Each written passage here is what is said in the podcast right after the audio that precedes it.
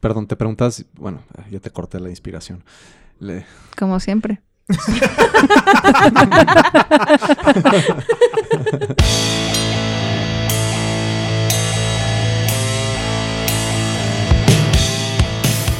Bienvenido a La Sopa de Cactus, un podcast de cultura general, en el que comentamos desde sucesos históricos hasta eventos actuales y cómo se reflejan en los diversos medios que consumimos.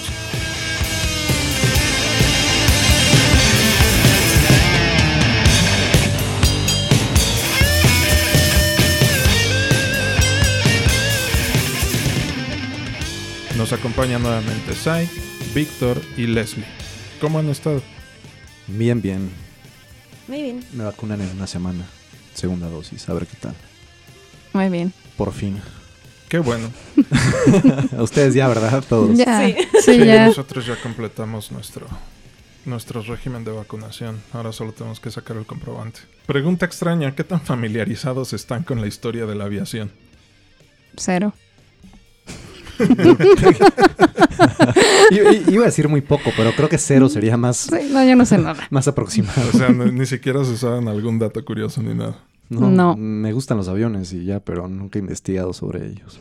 De ahí pues, entiendo cómo funcionan de manera básica, pero eh, sobre aviación y sobre todo en, en el ámbito militar, no. Bueno, de ninguna manera, de hecho. No sé de aviación. Tú. No. O Tú- sea, he visto como documentales o así, pero nunca ha sido como un tema que se me grave. De pequeño me gustan mucho los aviones, o sea, pero, pero hablando del, del diseño y por, por lo que implican, ¿no? El, el hecho de volar. Y me, me gustan los juguetes de aviones y las navecitas, pero no pasé de eso. Después me aburrieron y Oh. perdí el interés en general. Ya. Pues bueno, la historia de la aeronáutica está plagada de riesgos y tragedias por, el, por, lo, mi- por lo mismo que implica, ¿no? O sea, Ensayo y error. Exactamente. Y en lo personal yo considero que una de estas tragedias es el papel rara vez mencionado de, de las mujeres. Empecemos desde el origen del avión, el mítico vuelo de los hermanos Wright. ¿Quién creen que fue uno de los cerebros detrás de la operación y puso el dinero Una para mujer. su experimento? Exactamente.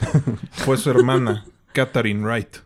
O sea, popularmente también se menciona, por ejemplo, a Amelia Earhart, famosa por haber volado sobre el Océano Atlántico en 1932 y su posterior desaparición tras intentar un vuelo alrededor del mundo. Es como la más conocida, ¿no? O sea, de nombres, Exactamente. nada más como de cultura. Exacto, me suena. Sí, sí, sí, topas el nombre. O sea, Ujú. aunque no te acuerdes exactamente qué hizo, sí, sí lo asocias. Exactamente. Ya mencionábamos en un podcast a Valentina Tereshkova, la, la primer mujer en el espacio. Y también si te clavas más en el tema está, por ejemplo, Bessie Coleman, la primera mujer negra en obtener una licencia de piloto en los años 20 y para obtenerla tuvo que irse de Estados Unidos a Francia por obvias razones. Ok. Pero antes de que se inventaran los aviones, la humanidad exploró los cielos en globos aerostáticos. Y de igual manera también existieron mujeres que los volaron. Si bien en la película que vimos el personaje de Amelia es inventado, más tarde Uh, qué mal. Buen personaje. Bastante. Más tarde veremos que su historia y hazañas están inspirados en personajes reales. ¿Qué, qué les pareció la película de los aeronautas? Pues se me hizo muy entretenida. Me gustó mucho el personaje de ella y eh, sobre todo como el contraste que hay con el personaje de él. No, aparte... Se es- complementan bien. Sí, se comple- O sea, acaban trabajando muy bien juntos, ¿no? O sea, aunque igual al principio no eran como tan afines. No se entendían, ¿no? Sí, exactamente. Me gustó eso, pero además este, me gustó mucho la importancia que tiene ella, porque al fin y al cabo la que tenía todo el conocimiento era ella, o sea, él estaba más enfocado como en... A recabar datos. Sí, ¿no? sí, sí, sí, o sea, no tenía la experiencia, ¿no? Ni los medios, porque al fin y al cabo, pues el, el globo es de ella. Ella, bueno, es que ya es irrelevante al no tratarse un personaje real. Iba a preguntar si era aristócrata o algo así por... O sea, tenía mucha lana su familia, su hermana X. su esposo. de hecho, o sea, más adelante les voy a, a contar en quién, en, en- en quién se inspiraron justamente para el personaje de Amelie. Ok. Pero sí, o sea, necesitabas tener billete para poder dedicarte a, a volar globos en la época victoriana, güey. Ella aristócrata y él científico académico. Exactamente, que para ser científico académico también, También, tenías que ser necesitabas tener, Influencias. tener recursos, básicamente. Recursos y buenas conexiones con el gobierno, tal cual. Pues a mí me gustó bastante, justo como que, eh, como que sí es una historia donde es el ejemplo perfecto de cómo un hombre y una mujer se pueden complementar. Y cuando uno ya no puede, el otro está ahí para levantarlo y viceversa. O sea, eso, eso me gustó mucho. Y yo, cre yo creí que sí era real ese personaje y sí dije, wow. El de Amelia, ¿no? Sí, sí. Pero sí, me, me gustó bastante. Yo no tenía idea nada de los globos aerostáticos. No. Bueno, tú tienes la experiencia de haber volado en uno, ¿no? Sí, Cool. sí, sí, Yo pero no, me gustaría. se siente muy bien. Tú también ya lo hiciste. sí, sí, fuimos juntos.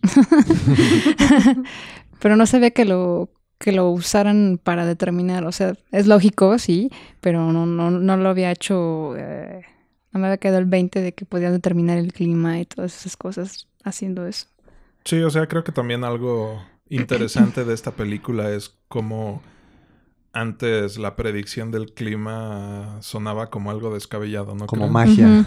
Exacto. Como tener una bolita de cristal, una esfera. Exacto. Pues a mí la verdad no me gustó nada. no, es broma, es broma. a ver. También sería válido. Y no nos No. sorprendería. O sea, está By the bien. way, No, no me sorprendió, By pero the cre- way. creo que está bien. by the way. Eh, me gustaron las tomas. Las tomas del cielo. Ah, sí, esas panorámicas a mí me encantan. Me Sí. encantaron. Bu- bu- buenas tomas, manejo de contraste, colores, eso está bien hecha. Y me gustó que no es la típica historia de amor cliché, que no tenía por qué serlo, sino más bien algo de trabajo en equipo y amistad y respeto que se van ganando mutuamente. Exactamente. Y, y- y toda una aventura que pasa en un lapso de una hora. O sea, una hora o, o una hora y media, que Una están ahí y arriba cachito. y que se siente como, no una eternidad, pero como Pero ya varias horas. varias horas de tal cual una aventura en donde pasan, sacaron conociendo más en esa hora y media que, que muchas personas en, en, En días, meses, años. o años. Sí. Sí. O sea, supervivencia, ¿no? Cabrón. Y la parte del globo aerostático me gustó. Todos los instrumentos de medición eh, sin, sin, sin electrónica. Ajá, análogos Análogos. completamente. Ujú. Sí, sí, Manuales. Hay un momento en el que el güey se ve así Sí, como ¿no? le Como está una dando matraca. vuelta a Como una matraca. pinche Ajá, matraca, cabrón, sí, así. sí, ¿eso Sepa pa' la qué era? chingada que sea, pero de algo le sirve al güey, ¿no? Sí. Entonces, pues requería de mucho ingenio usar todo eso para llegar a algo nuevo, a un conocimiento nuevo. Entonces, toda esa parte me parece interesante. Sus palomas. Y, y la ambientación de los lugares, Sí. de la- las palomas. La ambientación, no sé si, si era una universidad, una academia, del, en donde estaban todos los. donde eran puros hombres con sombrero. Me gustó la ambientación de ese lugar y de Londres antiguo. Sí, el Londres victoriano, ¿no? Sí, como que cumple su cometido. o sea, Está bien, Está entretenido. está entretenido. Eh, sabemos que cuando una película dice inspirado en eventos reales, hay que tomarnos con ligereza las imprecisiones históricas de las cuales esta película tiene muchas, ¿no? O sea, pero me, me- me gusta que le da relevancia al hecho de que siempre ha habido mujeres desafiando todo tipo de tabúes sociales para dedicarse a la aviación, en aquel entonces el vuelo de globos. Esta película está inspirada en el vuelo de James Glacier y Henry Coxwell, que rompería todo récord de la época, casi alcanzando la altitud a la que los aviones vuelan hoy en día. 10.000 metros, ¿no? 37.000 pies, algo así. Exactamente, entre 8.000 8.000 y 10.000 metros. Wow. Y el personaje de Amelia Wren está inspirado en una aeronauta francesa llamada Sophie Blanchard, la primera mujer en morir en un accidente aéreo. Ah, Vaya. Vaya hazaña. Los valientes, es- los valientes mueren. Exactamente. Parte de lo que vemos en esta película está inspirado en, su, en las aventuras que tuvo con su marido, Jean-Pierre Blanchard. ¿Y llegaron a algo? ¿Descubrieron algo? Eh, No, solo- realmente fueron, fueron aventureros, de hecho. Ok. Eh, contribuyeron a simplemente a la práctica de la aeronáutica. Muy bien. El primer, eh, Jean-Pierre Blanchard fue considerado el primer aeronauta profesional en el mundo y también fue precursor del paracaidismo. De hecho, Jean-Pierre era quien aventaba perros desde sus globos. Con y- paracaídas, ¿no? Exactamente. Hablando, saliendo de un episodio de maltrato animal. Pero posteriormente él mismo lo haría. Él confeccionaba sus, sus, sus paracaídas y él saltaba de sus globos. Buen pasatiempo. Los Blanchard se encargaron de hacer de su profesión todo un espectáculo, justo como lo vemos en, en la Ah, película. ok, tiene sentido. O sea, porque si actualmente volar en globo sale un poco caro, no me imagino que en el siglo XVIII fuera una actividad barata. Entonces ustedes no, nunca han volado en globo. No, pues no. Es- es- es- Sí, se puede, ¿no? O sea, ahí te pagas por eso. O sea, ya es, es una Sí. atracción. Ujú. Y aquí en, Ajá. Mex- ¿en dónde está eso? ¿En, Quere- en En Valle Bravo? Querétaro. ¿Querétaro? Puedes hacerlo en Querétaro, en Valle de Bravo, inclusive en las Hay otro en pirámides. León, Ah, Que Creo que sí como también. Un festival de... Un festival, Hay un de, festival de globos en de globos. exactamente. Y también puedes irte a las pirámides a hacerlo. Cool. Me gustaría algún día. De esas cosas que están en la lista, pues, que simplemente no, pues no, no ha coincidido el momento, pero estaría bien.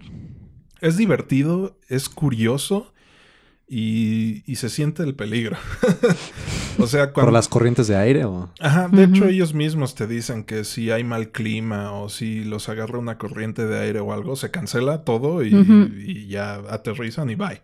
Yo pensaba que algo así como una cláusula de no somos responsables por No, no, si ni se madre. cae el globo. No. También se, se ponen en riesgo ellos. Sí, claro, claro. Exactamente. Los mismos aeronautas.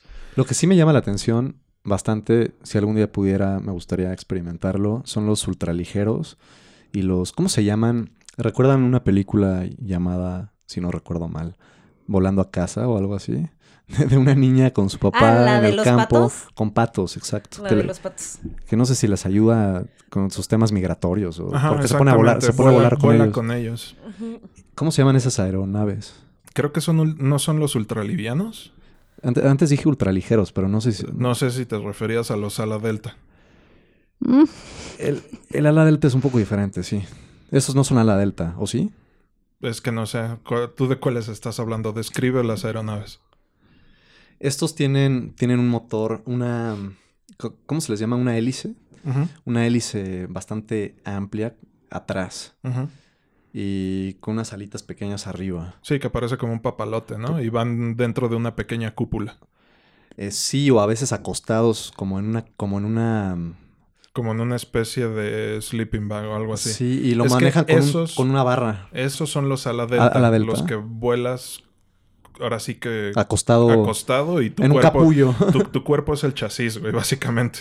Y los ultralivianos son estos pequeños ¿Qué? aviones que vas sentado en una pequeña cúpula con una hélice propulsándote detrás de ti. Creo que son esos, ¿no? Leslie, los de la película, ultralivianos. Porque sí iban como sentados en un carrito. Van sentaditos como en un carrito. Como un carrito de esos, de esos que no tienen motor ni nada, en los que te avientas dependientes. Sí, en una avalancha. güey. Una bala- como una Sí. avalancha con una hélice grandota atrás. E Inclusive si tienes los recursos y el ingenio, tú te lo puedes construir, güey.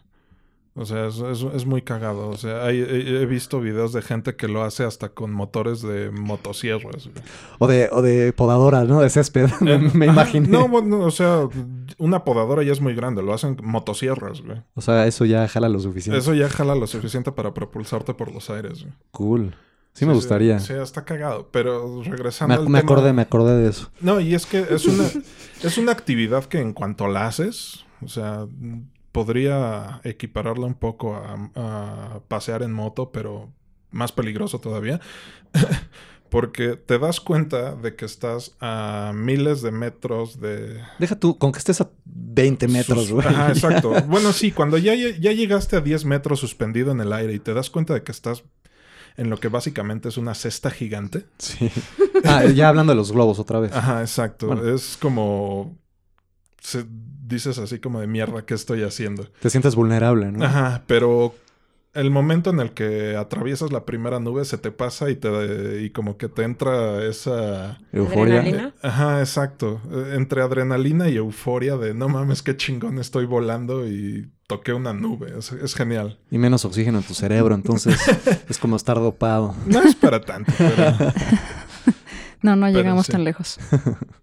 Y lo más cool que he visto, que debe ser lo más peligroso de todo esto, son los que se avientan desde montañas o aviones, pero que tienen unos, unos trajes como de ardilla voladora. Ah, sí. Mm. Ah, sí, los que hacen base jumping. Eso no me sé mama. cómo, Me- cómo se llaman en español esa actividad. Me encantaría, pero pues imagínate ahí sí. No mames, eso es peligrosísimo. Cada Pero puede- es súper divertido. Súper Sí. divertido. Cada última, pero cada última, cada una puede ser tu última.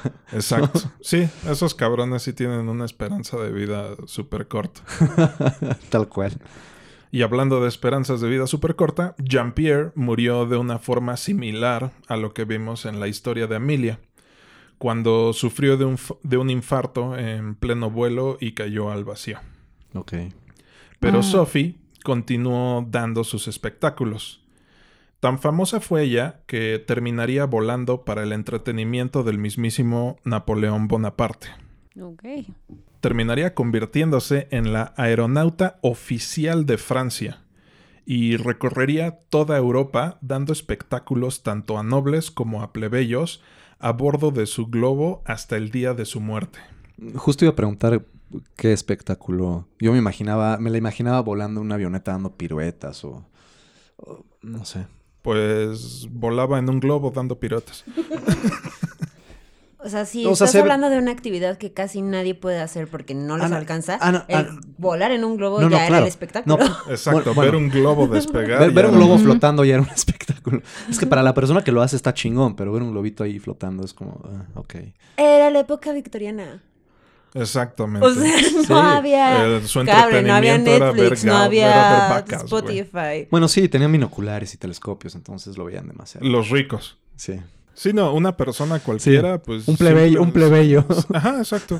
Porque en ese momento todavía existía la monarquía y todo ese pedo.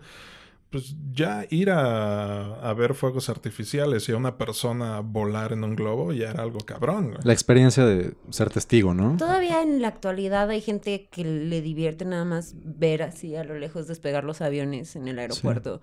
Entonces, ¿por qué no va a ser un espectáculo ver un globo volador? O hablando de globos, actualmente ya ves un chingo al mismo tiempo volando en los lugares en los que se hace, ¿no? Sí, hacen festivales y también es divertidísimo verlos. Sobre todo porque ya también hasta les meten formas de... De- glo- de- de- alebrijes. Ajá, sí, co- cosas por el estilo. O sea, ya son más, este, un- también un tema artístico y en- de entretenimiento que sim- un, ahora sí que la simple forma del globo. Pero claro, tienes, tien- tienes razón, ¿no? Sobre todo hablando de otra época, aunque fuera uno solito, ser testigo de algo que no te imaginas, que puede existir, pues ya es... Wow. Sí. Sophie moriría eh, arriba de Francia, sobrevolando Francia, cuando los fuegos artificiales que ella misma detonaba eh, incendiaron su globo. No. Por lo Vaya que- espectáculo.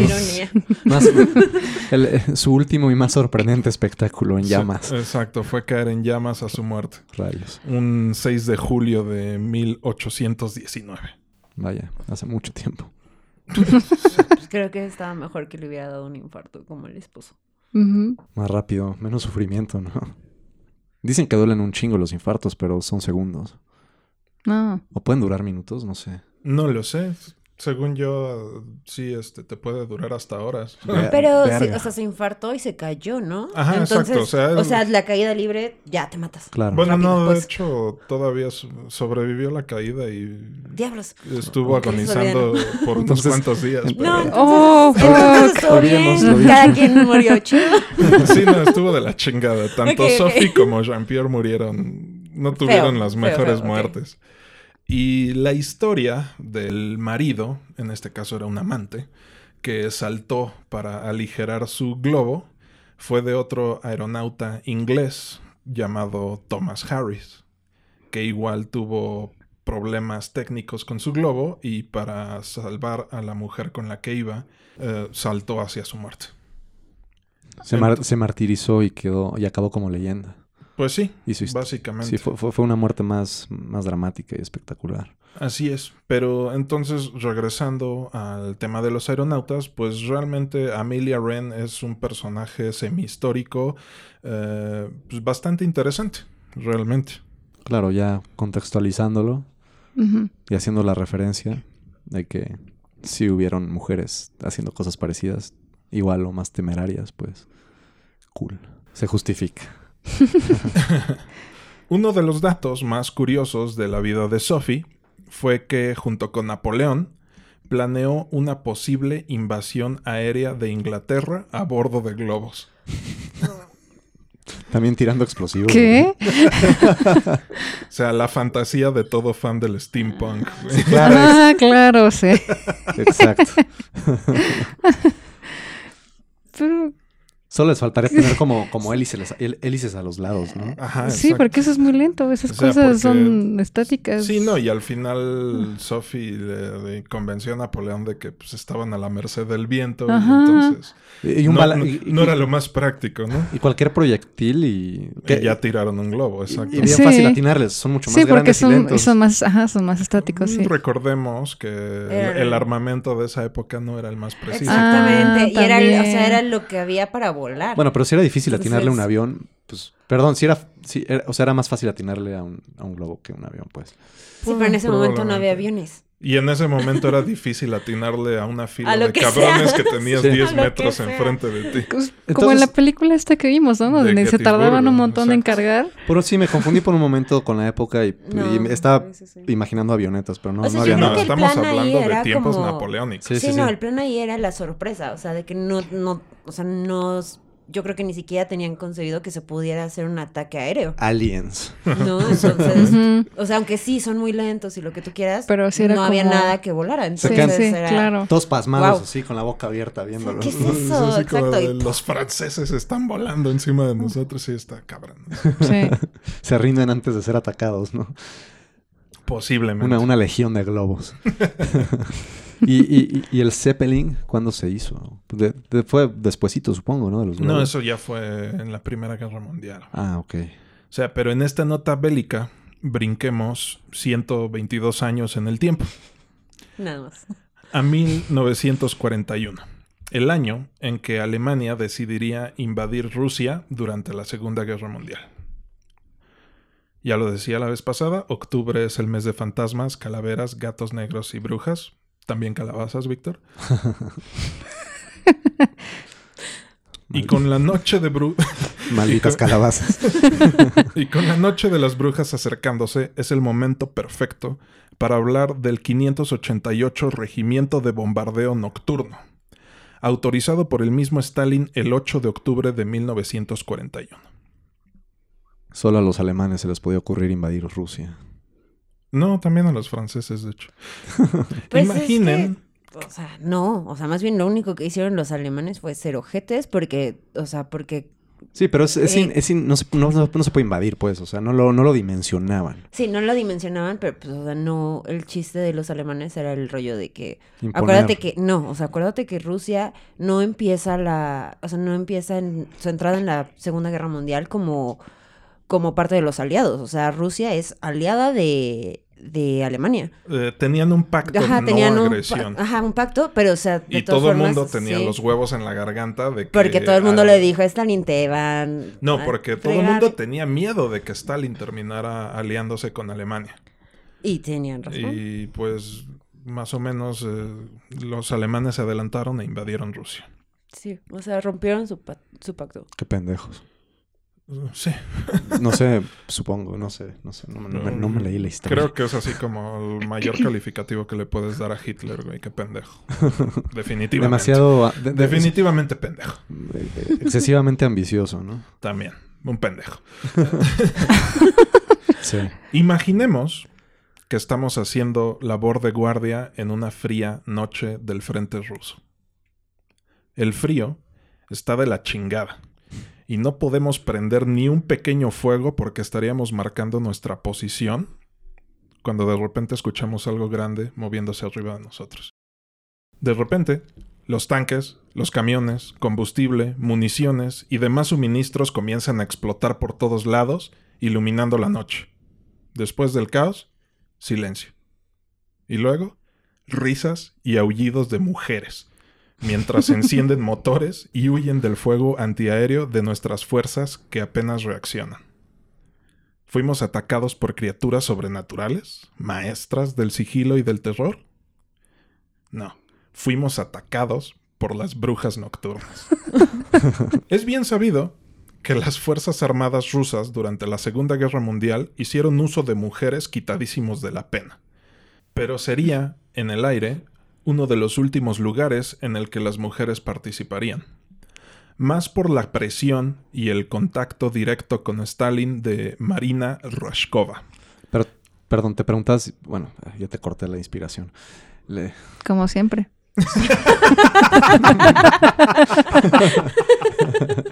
Sí. Sorry, estaba sonando muy chingón, pero me quedé con la duda de que si entonces están cortos de soldados y las metieron por necesidad o fueron voluntarias o cómo estuvo el rollo. Una combinación de todo, de hecho. Pero también eran patrióticas. me- Así es. Mm. Ok. Marina Rashkova eh, tenía contacto directo con Stalin y terminó siendo la comandante en jefe del 122 Cuerpo de Aviación de las Fuerzas Armadas Rusas, conformado en su gran mayoría de mujeres, no solo eh, las pilotos, también todo el personal de tierra. Estamos hablando de mecánicos, ingenieros y no sé, hasta controladores de vuelo y cosas por el estilo. O sea, hacían de todo. Eh, sí, o así sea, es. todo eran mujeres. Así Punto. es. Y uno, y el más famoso de los tres regimientos, sería justamente el 588.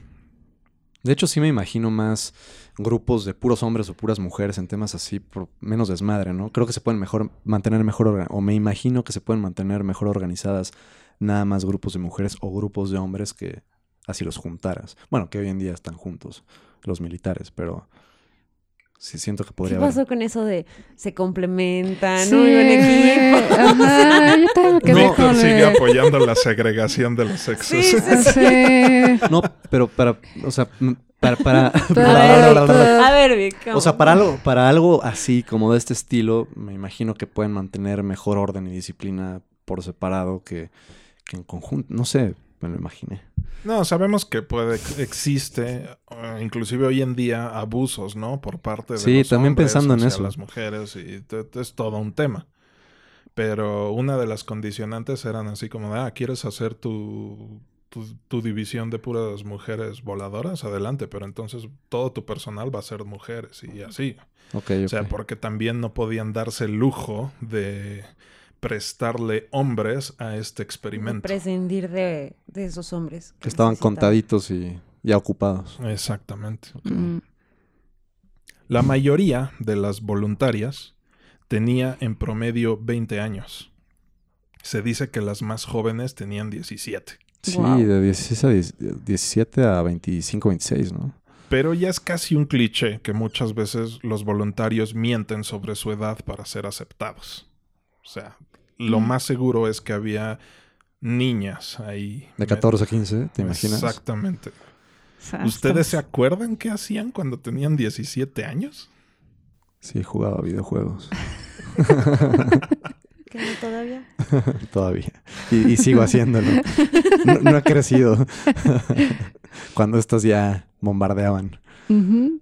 Exacto, güey. Jugábamos videojuegos, yo leía cómics. Creo que todavía ni sabía manejar. Y estas- Exacto. y estas, estas morras ya estaban volando aviones y eran mecánicas, güey. O sea, yo Ape- jugaba con Legos. Apenas si cabrón. sabía andar en bici, ¿no? No, todavía no sabía. Tú no sabías, ¿no? Mira. No, de hecho, no. Hasta la fecha. Ujú. Rayos. Y seguro más de una... Me, me- me pregunto si también las entrenaban en todos los ámbitos militares de combate. O sea, si también peleaban y disparaban chingón y todo. Eh, pues sí hubo mujeres que hicieron eso, pero no pertenecían a estos grupos, definitivamente. O sea, estos las entrenaban como para mecánica, mantenimiento y, Y volar. Y Y volar. Exacto. Ok. Yo juego con muñecas y con peluches. A los 17 Pero no años ya. los 17. Pero no, o sea, es que esa edad, o sea, no, no, no, eso lo hacía antes, pero a esa edad, no, no se me acuerdo qué hacía. Sí, no, claro, eso lo hacías cuando eras niño. güey. A los Sí. 17 pues ya estabas metido en otros desmadres. ¿no? Sí, videojuegos, deportes, alguno, bueno, nosotros no fuimos deportistas, pero es lo que hacían los niños, ¿no? O juegos, o deportes, o temas artísticos, o música, o Yo no recuerdo qué hacía. cómics. Las brujas volaron más de 20.000 misiones de combate desde la creación del regimiento hasta finales de la Segunda Guerra Mundial. Y se calcula que tiraron más de 3.000 toneladas de explosivos y más de 25.000 dispositivos incendiarios. Y lo más sorprendente de todo esto es que lo hicieron con uno de los peores aviones en existencia. La famosa máquina de coser. Exactamente. En existencia, no en el regimiento, no. En existencia. En existencia, punto. Eran de madera y trapos, ¿no? El Polikarpov PO2 era un pequeño biplano con un pequeño motor de 5 cilindros que le daba una velocidad máxima de 150 kilómetros por hora. Y estaba hecho de madera y cubierto de tela. Ok. Esto quiere decir que si una bala trazadora los alcanzaba, adiós avión. Los- se incendiaban en un abrir y cerrar de ojos. A eso súmale que no contaba con ningún tipo de equipo óptico. Básicamente, sus ataques los hacían a ojo de buen cubero. Y vaya que tenían buen ojo las brujas. A eso súmale que no contaban con radio. La única forma de comunicación Aullando. era con señas en- entre un avión y otro y entre la piloto y su navegante con una manguera con dos botes a los extremos. Ustedes se acuerdan cuando en la escuela hicimos nuestros teléfonos de vasito de plástico con un hilo? Claro. Pues básicamente así. Órale. A eso súmale que no contaban con ningún tipo de sistema de visión o navegación nocturna. Nocturna. Una vez que despegaban, lo único con lo que contaban para encontrar al enemigo eran sus relojes, su brújula, su regla y un mapa. Pues eran bastante buenas.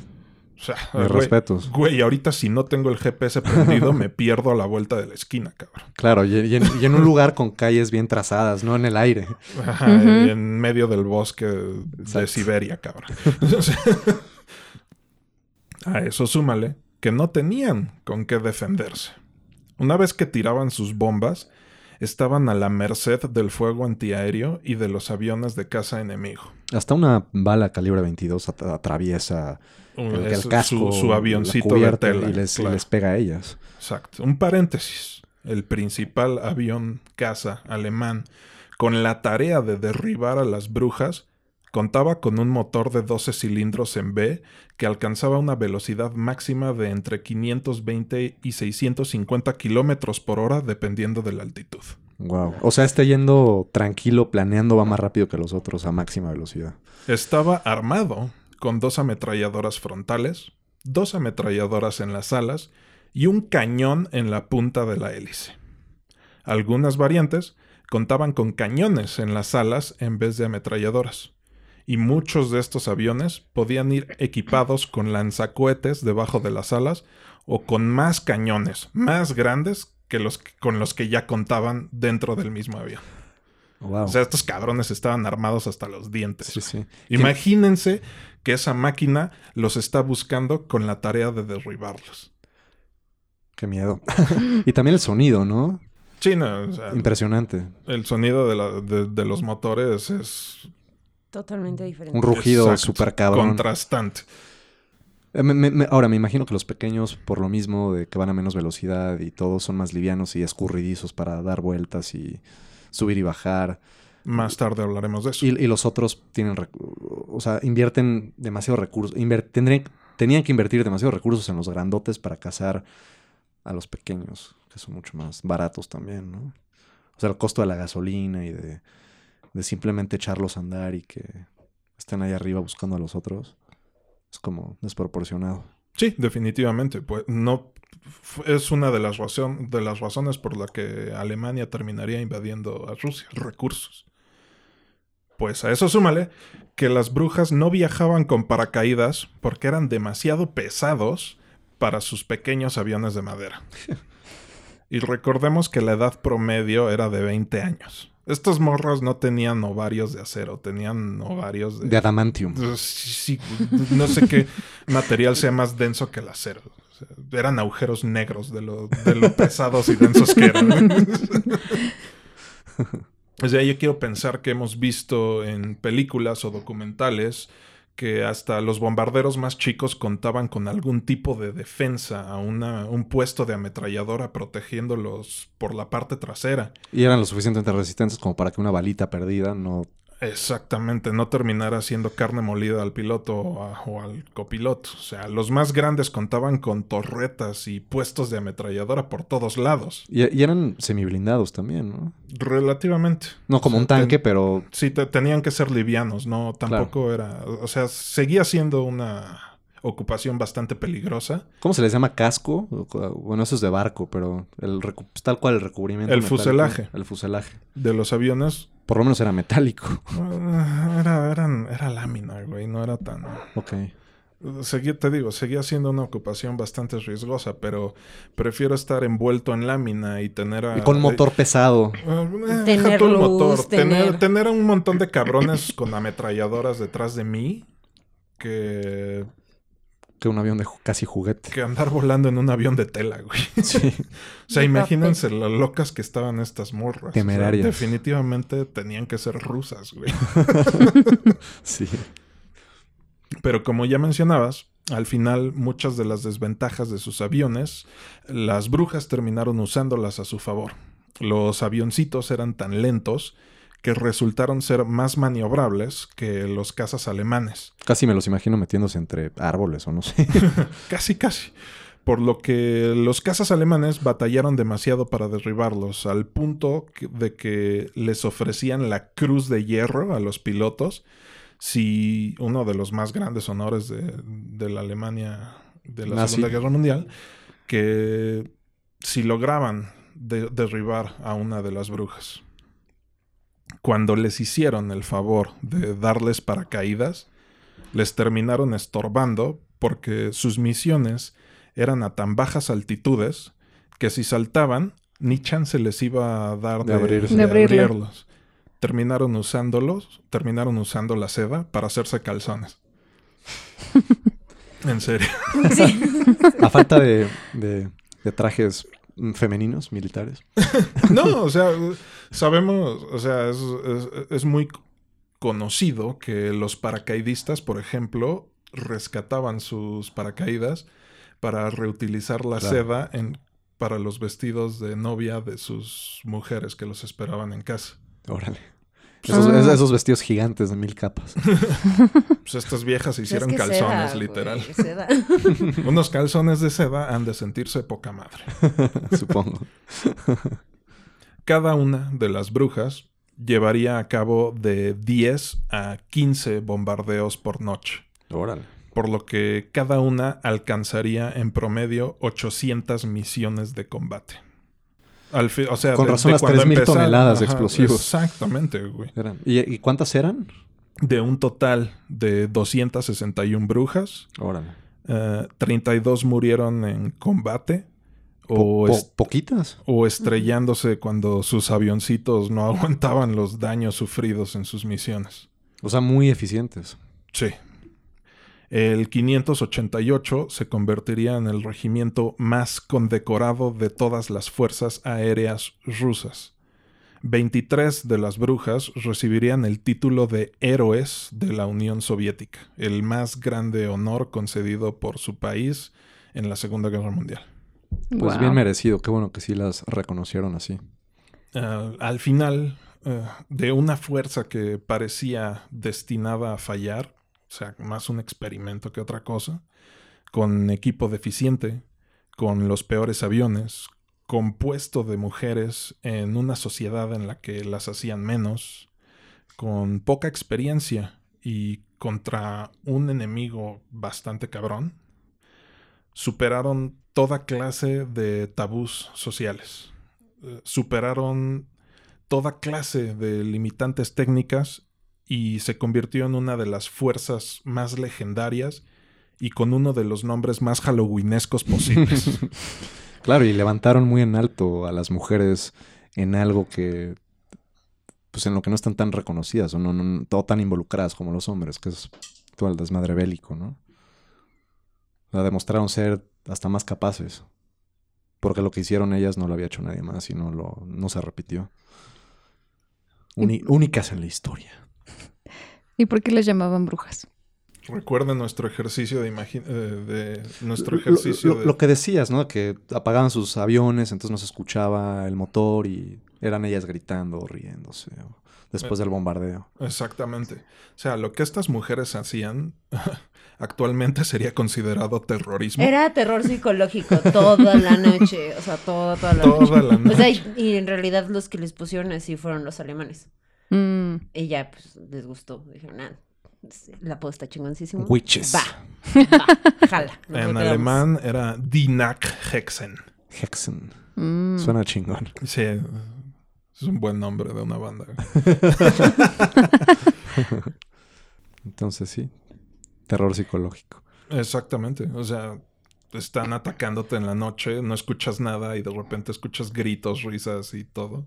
Ah, Aparte, Y tú de repente estuviste todo explota combatiendo todo el de día. todo. ¿Cómo? Tú estuviste combatiendo todo el día. Entonces, en la noche es cuando, ok, ya, tantita paz. No te lo esperas. me, me quiero jetear, me quiero echar un cigarrito, una, un- así algo, un trago, me voy a dormir para partirme la madre el día siguiente.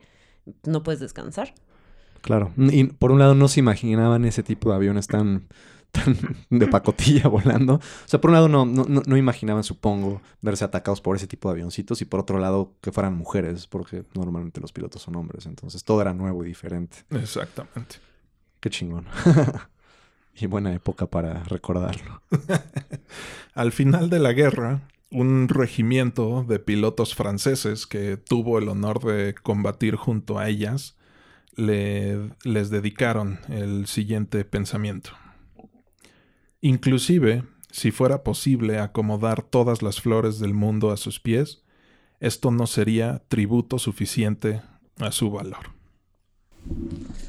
Eh, Claro. Espero que, que les haya gustado esta breve historia de las brujas nocturnas. Sí, interesante, me gustó. La, la- la desconocía. Ahí voy. adelante. Ahí voy. Ves que es una mamada. O sea, ¿Qué? sí, son, o sea, porque al fin y al cabo eran morritas que querían participar en la guerra, ¿no? Así, por su país. Las metieron porque, es, o sea, porque esta marina era conocida de Stalin y si no hubiera ella estado fregando, no las habrían metido en realidad. Exacto. Fue como de, "Ay, bueno, ten, ahí las chingaderas que nadie quiere. A la mera fueron súper chingonas. O sea, ninguna de ellas sabía nada de aeronáutica antes de esto, nada de aviación. Fueron súper chingonas, o sea, es el, o sea, tú mismo dijiste, ¿no? O sea, como de, fueron como el escuadrón más chingón. Sí, ¿no? más Y el- condecorado. ajá, y el más condecorado, o sea, realmente las bajas, si te pones a pensar de que Proporcionalmente fueron, es o bajísimo. sea, es nada, ¿no? Bajas, bajas. Y se acaba la guerra y, chingón, váyanse a su casa. Exacto. O sea, entonces es como. O sea, sí, tien- sí tuvieron un papel súper importante e históricamente está súper cabrón. Y me, me pero al fin y al cabo no, no dejaron que. O sea, todo lo que aprendieron y todo lo que hicieron se quedó se atrás. quedó en. Ok, gracias para la guerra. Vete otra vez a barrer y a, y a cocinar. Yo me imaginaría que mínimo quedaron pensionadas de por vida, ¿no? Algunas, sí. Como, pues tal. Sí, sí, como héroes. de- como héroes. Y todo eso, sí. O sea, bueno, quiero pensar, no sé. O sea, es lo que les comentaba al principio. Una de las tragedias de, de la historia de la aeronáutica es el desconocimiento y la poca difusión que el- muchas mujeres bastante valientes tuvieron a lo largo de la historia. Sí, bueno, siempre las. O sea, realmente han sido como. eh, pues, digamos. Desvalorizadas. Sí. Y en, O to- sea- y en todos los ámbitos. Ajá, sí, sí, sí, en cualquier, en cualquier ámbito, ¿no? O sea, y no necesitas como ni siquiera basarte en libros, simplemente Es ve, o sea, vete a dar un rol a reforma y ve cuántas esculturas hay de morras y cuántas hay de vatos. O Sí, sea, no. bueno, sí, las de las morras, las que están encueradas. No, o sea, una que está encuerada y Sí. otra que está y- en una así que y con, tiene cuerpa- alas, y con güey, o sea, cuerpazos, obviamente. O sea, no son figuras reales, ¿no? Sí. Sí, no son figuras históricas. Exactamente. Y, también en la ciencia y en muchas otras áreas. Sí, no, o sea, por eso, o sea, nada más hablando como No hay de menos porque sean menos no importa- chingonas, sino porque había menos participación por todos los prejuicios y No, y porque las- y- la participación que ha habido no se le ha dado la importancia ni la difusión. Exacto. Sí, esto, esto que dices de estas brujas nocturnas, yo no tenía idea. Y pues casi en todas las películas bélicas que he visto no hay una mujer protagónica o un grupo de mujeres. Dándose en la madre. Ajá. Son, Solamente son las mujeres que esperan a sus esposos que... es más desmadre de hombres la guerra, la neta. Al final, sí. Es más, Pero también es el hombre es más violento, es más... O sea, sí, pero también Sí. es el hecho de que Ah, no, las dejan participar. Claro. O sea, no puedes agarrar y decir, es más un pedo de vatos cuando a las morras no las dejan hacerlo. No, no, te- no lo, No, eso no lo discuto, estoy de acuerdo. Y, y en muchos ámbitos. Me acordé de una película que estaría bueno verla y analizar un día. Eh, creo que se llama Ágora, Ágora, algo así, de una científica, no recuerdo si romana, griega, creo que griega, muy chingona que también Ay, se las vio muy difícil para, para hacer su trabajo como científica ¿Mm? y que fue grande. Eh, Pero bueno, lo, lo revisaremos. Sí, lo ponemos ahí en el watchlist. güey. Sí, pero pues en todo, ¿no? Sí, o sea, mujeres siempre ha habido chingonas a través de la historia. Y siempre han tenido justamente así que, derrum- que derribar estereotipos, que pelear en contra de la burocracia, el- o sea, la economía, la iglesia, Sí. todo. No, o sea, nada más el hecho de ser mujeres. Sí, hasta, sí, el- hasta tener que simplemente, o sea, que Pues antes tenían veces- prohibido estudiar, ir a la escuela. Como, Antes, lo, como lo vimos. Mi vida en la todavía en, algunos lados. De hecho, O sea, lamentablemente. todavía en algunos lados. Que las, ve- la, la ven caminando por la academia y esta. le dicen así, señorita, usted no puede estar aquí. Sí, o sea, O el, lo co- que le el dice- conocimiento se- para, es para los hombres, ¿no? Sí, sí, sí. O lo mismo que le dice su hermana, de que la felicidad estaba con su esposo, no en el aire. Sí. Con su esposo y con tener, formar una familia. Ajá. Exacto. No pensó en la felicidad que quisiera ella para Sí. sí.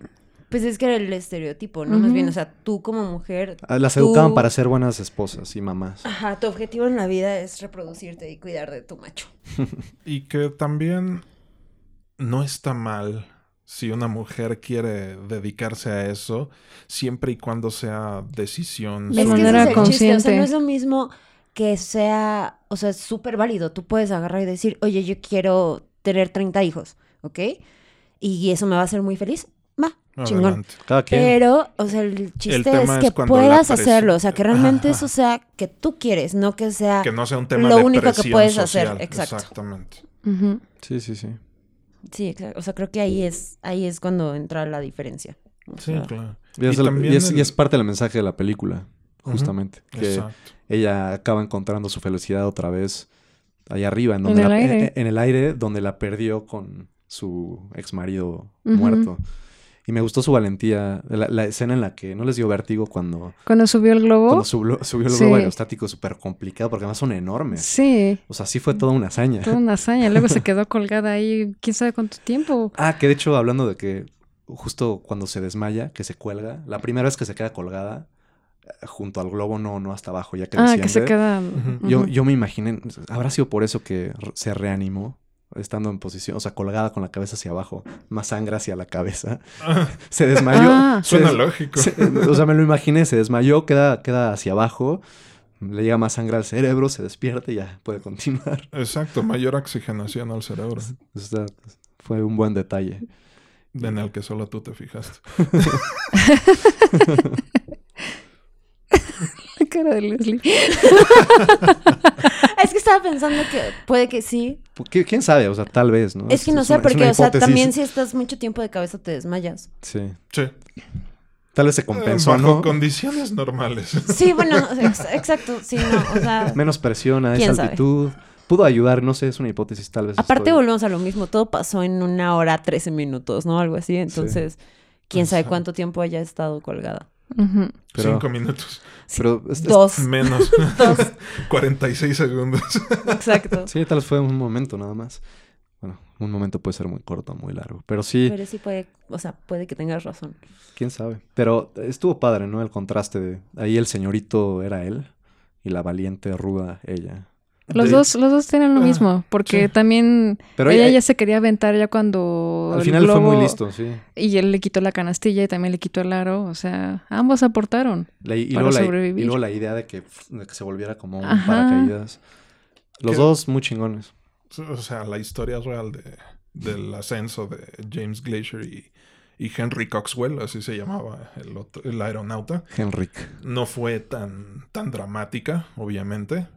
O sea, sí, eh, James Glacier terminó perdiendo la visión y el control de su cuerpo. Y, y- Pero así, súper leve. y Henry Coxwell, eh, Henry Coxwell perdió el control de sus manos. Y entonces eh, no, no pasó eso de que se congelara la válvula de escape de los gases, pero pues este güey no podía agarrar la cuerda. Entonces lo que hizo fue subirse con sus, extrem- con, el- con sus extremidades. Con, las Con sus- con sus brazos. Sí, con sus brazos. Como, como ella lo hace cuando ya no Pues puede mover más o Sí, menos, ella cuando ya también tiene hace bastante lastimados los brazos, sí. o sea, solo se sube al arco del globo y con los dientes jaló la, jaló la cuerda para liberar los gases y que pudieran descender. O sea, la historia original también está interesante. También Me gusta corrieron mu- peligro Sí, de sí, muerte. definitivamente. Me, me gusta muchísimo esta adaptación semi-histórica de la película. Y te digo, la considero, a pesar de que Amelia no existe, la considero valiosa porque nuevamente nos muestra que la mujer tiene que ha tenido que luchar y romper muchísimos tabúes sociales Y de manera totalmente justificada porque son muy capaces. Exacto, Igual. para meterse en esta, en este tipo de ocupaciones. Y como, pues realmente, o sea, en serio estoy sorprendido que en esta época no hayan hecho una película de las brujas nocturnas. Es que está cañón porque Justo. ni siquiera hay tanta información. O sea, hay infinidad, por ejemplo, de documentales de la Segunda Guerra Mundial y así. Claro. Y buscas de ellas, te salen cinco videos. Y así de ocho minutos. Ajá, y uno es una canción de Sabaton. No, de- no, no, no. De hecho, tres de esos es uno la canción de Sabaton, otra, otra lo que es nada más la parte del, del documental, documental. el pequeño Y documental. luego hay otro que es una explicación de un español de la canción de Sabaton. Claro. No. Sí, te lo juro. Y es algo, y es algo totalmente fan-made, independiente, indie. Sí, sí, sí. O sea, realmente así que digas, no, un documental. O que te lo enseñen en la escuela. O... Bueno, Bueno, obviamente aquí no, pero Pues bueno, Sí. ya ¿Y- y- próximamente y qué te pareció habrá la- la- un video más de hablando de las brujas nocturnas. Justo y necesario. este, este es nuestro Justo pequeño grano de arena para que es- lo- nuestros cinco fans eh, sepan de las, de las brujas nocturnas. buena difusión, buen trabajo. y, y- Eh, Y pues bueno, o sea, no soy fan de Sabaton realmente. ¿Qué tal la rola? Pero, pues ellos también hacen un- una labor bastante importante, ¿no? De darle reconocimiento Claro. A, a las brujas nocturnas. Y, y- y dentro de lo que es el power metal, es buena rola. Un poco, un poco cheesy, los coros muy repetitivos. Y, pero Es está, pero, power metal. pero, pero está, pero está buena. Pero Sí. es que volvemos a lo mismo. O sea, para ser tan importantes en Sí. la historia, o sea, porque sí son importantes, ¿no? Definitivamente. Muy cabrón. O sea, muy, muy cañón. O sea, en la historia como de las mujeres, en la historia de la aviación, en la historia de la guerra. O sea, Yo ni como dato muy curioso. importantes. Y no, o sea, tendrían que tener más información. Sí. O sea, Claro. Sí. ¿Tú tampoco las habías escuchado, Leslie, entonces, antes de esto? no, y te Yo, por juro, ejemplo, yo soy te un juro. inculto, pero... No, no, no. O sea, yo te juro que me he leído así libros de la Segunda Guerra Mundial y todo lo que necesitas saber porque me, gusta? me o sea, la Se Segunda Guerra. Mundial me gustó muy. Me gustan así como los detalles raros. Cool. O sea, ajá. Pero no, o sea, no, no me había tocado una mención, o sea, que realmente te dijeran quiénes son y lo importante que son. No. Bye. Así hasta ahorita. Justo te iba a preguntar hace rato con todo lo que decías, si, si has leído o investigado sobre temas de guerra y todo, porque se nota que, Así sí me gusta. que, que te gusta y que Soy te, sí, te ubicas en tiempo y espacio y sí sabes. Está cool.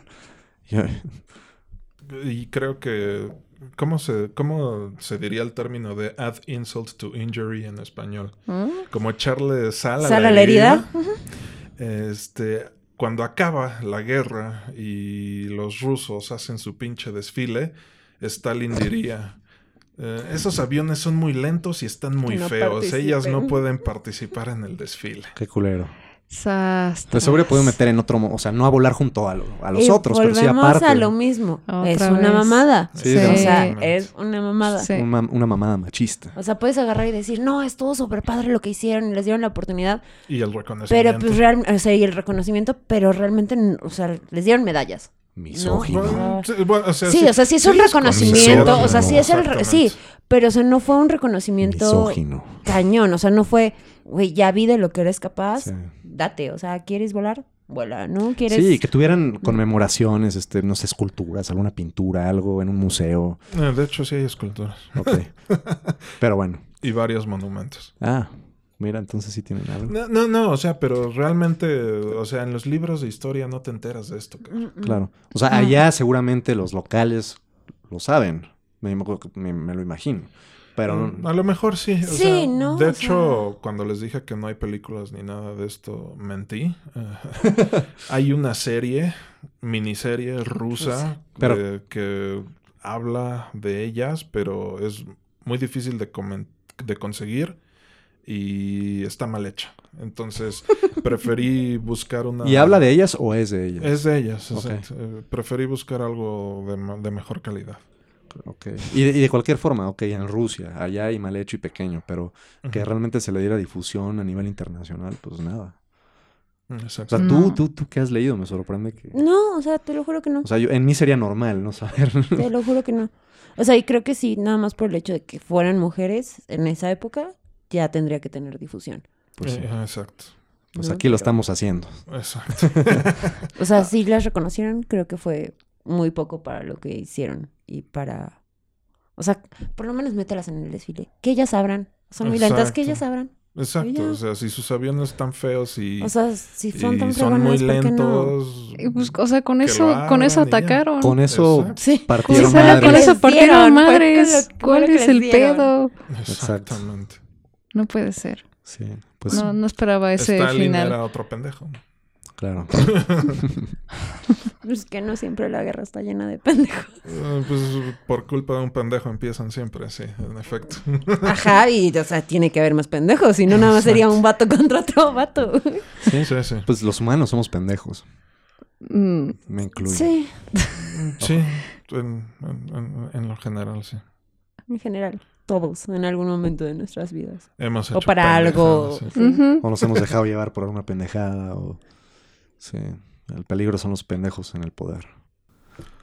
En fin. Pues bueno, Bueno, la pregunta de este episodio es simple. Ya hicimos varios ejercicios de imaginación. Imaginemos nuevamente que, más bien, imaginemos que ahora somos parte de las brujas nocturnas y estamos a punto de bombardear al enemigo. Jalan la palanca de su pequeño avión y, oh sorpresa, las bombas están congeladas en su lugar debajo de las alas. Kamikaze. No son liberadas. ¿Qué hacen? ok. ¿Abortan misión? Depende. Depende, ¿no? Yo creo que una, o abortas misión, o dos, te tienes que subir al ala y cortar los cables, ¿no? Que, que- quién sabe si se podría porque son alas muy endebles, ¿no? Tal vez se rompe con el peso de una persona ahí encima.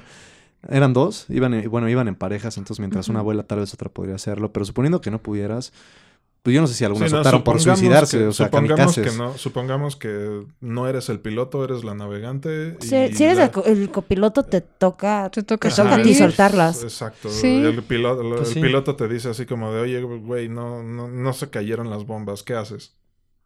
Si el ala resistiera, sí me arriesgaría. Y, y está volando despacio a una velocidad que, que, se, que, que lo vuelva posible. Ajá. Pues sí, tal vez haría lo de abalanzarme y tratar de desatascarlas o cortar lo que las tenga agarradas. No sé, destrabar el mecanismo. Yo digo que te tienes que subir al ala y manualmente con cuchillos chu, chu, chu, cortar. Yo también. Pero- Pues en efecto, eso fue lo que hacían. Te estoy diciendo. Ok, entonces aguantaban las alas. Exactamente. Las mujeres se subían al ala del avión y a patadas liberaban las bombas. Órale, pues muy cabronas. Así Las- como la del globo. ¿no? Que a patadas estuvo quitándole la... Liberando la válvula la de válvula escape. de escape. Yo me imaginaba que iba por, por el lado de que no era posible y entonces tenían que ser kamikazes. O abortar O misión. abortar misión. No, pero si fuera así, entonces tendrías un número más alto de muertes. Sí, claro. Ah, bueno, a menos de... En el caso de que A fallara menos de que si fuera así un supuesto que Que falla pasó. uno de, de, de 50 o de Exacto. 100. Pero... Sí, ahí están tus 32 muertos. Pues bueno, gracias por acompañarnos y para el siguiente episodio, a ver si les suena la siguiente rima. Remember, remember the 5th of November. Gunpowder, treason and plot.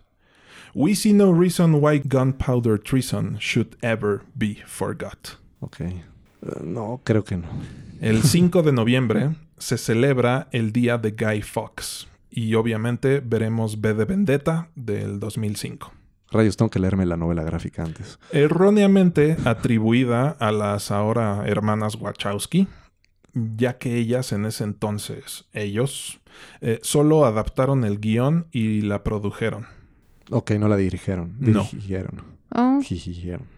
No, no, no fue, o sea, mucha gente piensa que esta película fue dirigida por, el- Dicen que es muy buena, ¿no? Yo no la he visto. los Wachowski. Es, es de las que tengo most así en la lista. Dicen que es chingona. Es buena película y, ¿No lo has visto? y así como tú dices, estaría bueno hacer la comparación con la novela gráfica, porque pues ya ves que Alan Moore nunca, a- nunca le gustan sus adaptaciones y, mient- y él, mientras menos sepa de Hollywood, mejor. Sí. Y la tengo. Me la regaló mi papá en algún cumpleaños hace años. Y no Y no la, he le- y no la he leído. Perdón, papá, si día escuchas esto. Perfecto, pues estaremos viendo esa película. Es- quizás estaremos leyendo esa novela gráfica. Ah, y también celebramos el aniversario de la sopa de cactus. Bye. Bye, chao, Bye. Chao.